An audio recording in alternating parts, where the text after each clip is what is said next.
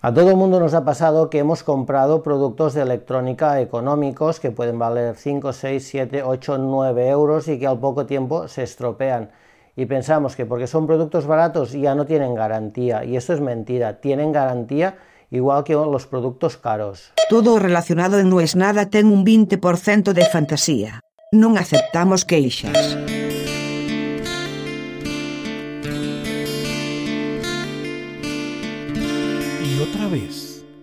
Una vez más, me encuentro haciendo mi actividad favorita. Tengo muchas cosas para hacer. Pero, como decía ayer, un poco amparado en lo que me cuesta concentrarme, me voy siempre para otro lado, siempre empiezo a hacer otra cosa.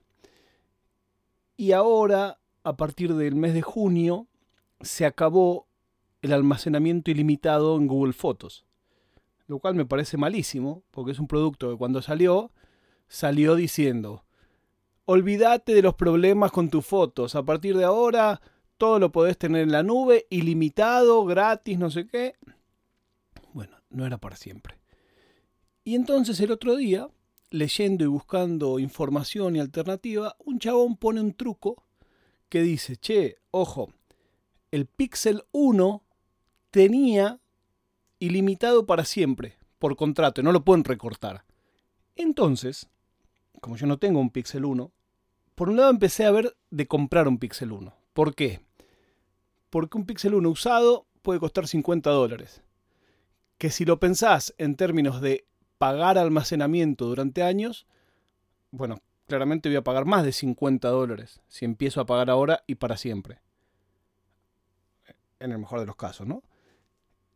Entonces, este chabón decía que si vos tenés un Pixel 1 y pones tu cuenta en ese Pixel 1 y después te tomás el laburo de las fotos que sacás con tu otro teléfono, pasarlas a ese teléfono y desde ese teléfono Pixel 1 las subís a Google Fotos, entonces ahí sí seguís teniendo ilimitado. Él de hecho se había hecho un script, un script es como un programa que vos le das empiece y desencadena una serie de cosas, de modo tal de que era simplemente un toque y todas las noches hacía ese backup. Pero claro, como dije, yo no tengo un Pixel 1. Alguna vez compré un Pixel cuando recién empezaba a decidirlo, porque a mí me gusta mucho más Android que iOS. Pero como usamos Periscope como fuente principal de emisión y la aplicación de Periscope de Android era espantosa, después de comprarlo me enteré que no puedes descargar el video en HD cuando terminás de hacer la transmisión. Lo cual para mí era importantísimo. Eso solo lo hacía iOS. Entonces, desde Estados Unidos, que es donde yo había comprado este teléfono, lo devolví con todo el dolor de mi alma porque era un teléfono precioso. Pero dije, no voy a gastar toda esta guita en una cosa que no me sirve, porque era para el trabajo. Bueno, entonces, ¿cuáles son las soluciones? Empiezo a averiguar, a averiguar. Abro el cajón de los teléfonos. Yo tengo un cajón donde tengo teléfonos que ya no uso y que fui pasando a la familia y que quedan como para experimentar, para probar una cosa, la otra. En particular, este del que voy a hablar tiene la pantalla con burn-in. Entonces, realmente eh, es inusable. Otros he donado, otros he regalado y estos tengo para probar cosas para trabajar.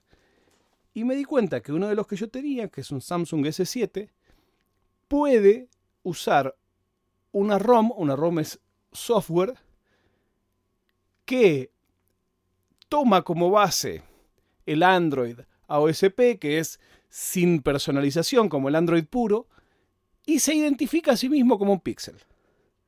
Así que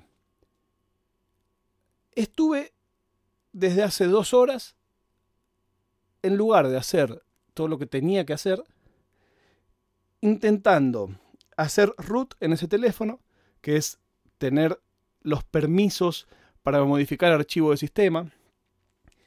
Y claro, los Samsung si algo tienen es una seguridad que es insoportable, te tira, está bien porque es para el usuario promedio, pero te tira eh, alarma y no, y te traba y no sé qué. Y entonces estoy volviendo a hacer todos los pasos y Nati, mi mujer, me dice siempre, ¿lo vas a romper? Porque el ciclo es así. Conecto el teléfono. Empiezo a hacer algo. A la mitad se jode todo. Mal humor, ira, bronca, no me hablen, hice cagada, rompí todo. Y después, horas después, funciona, soy un capo, qué sé yo. No falla, es siempre así el ciclo. Siempre. Y es una cosa que me encanta hacer. El Kindle lo tengo ruteado y con el software modificado. ¿Para qué? Para nada. Porque no hago nada. Pero es que es como un desafío de, ah, no se puede, mirá, sí se puede.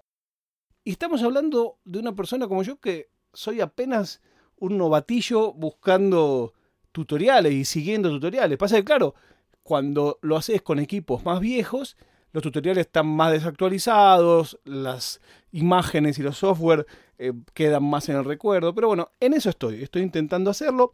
Una vez más, balanceo y digo, bueno, ¿cuántas horas me va a llevar esto? ¿Cuánto vale una hora mía de trabajo? ¿Cuánto dinero me ahorré? ¿Cuánto dinero me costó todo esto?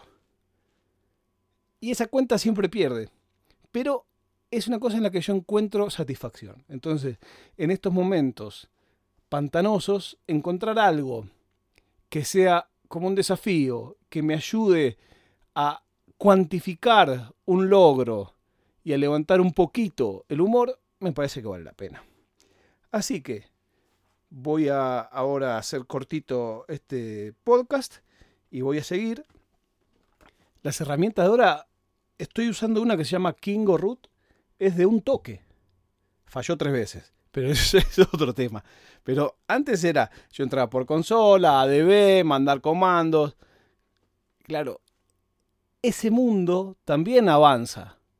Por ahí, como yo no hago esto todos los días, de un teléfono a otro pasan unos meses, un año, hasta que vuelvo a toquetear algo, tengo un equipo nuevo, no sé qué. Y me asombra ver ahí también cómo cambia. Ahí también cómo hay diferencia. Y a la vez siento que los tutoriales, los de XDA, que es el lugar donde, donde se busca todo este material, voy a poner todos estos links en las notas de este episodio. No sé si usas un programa para escuchar podcast o qué, pero si te fijas, dice notas y ahí eh, voy a dejar unos links.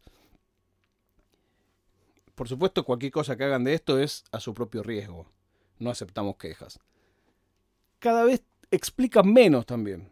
Porque es como, bueno, ya, si vas a hacer esto es que sabes lo que estás haciendo. Y claro, como yo no lo, no lo tengo tan fresco y no lo hago todos los días, bueno, ahí estoy, luchando, poniendo y sacando. La prueba de vida del día de hoy es que en el Perú hay presidente electo, lo dio vuelta Pedro Castillo, que cuando empezó el escrutinio lo perdía y al final lo ganó. Ojalá sea todo con paz, sea todo con alegría. Como yo le decía el otro día a un amigo, entre las dos opciones a mí el que más simpático me caía, pero claro, me dice, ah, porque es de izquierda. Sí, sí, pero es una izquierda un poquito antigua, en contra del matrimonio igualitario, en contra del aborto. No es alguien con quien yo pueda identificarme. Pero claro, al lado de la hija de Fujimori, hasta Frankenstein es bueno. Ahora sí, nos encontramos mañana cuando les diga no es nada.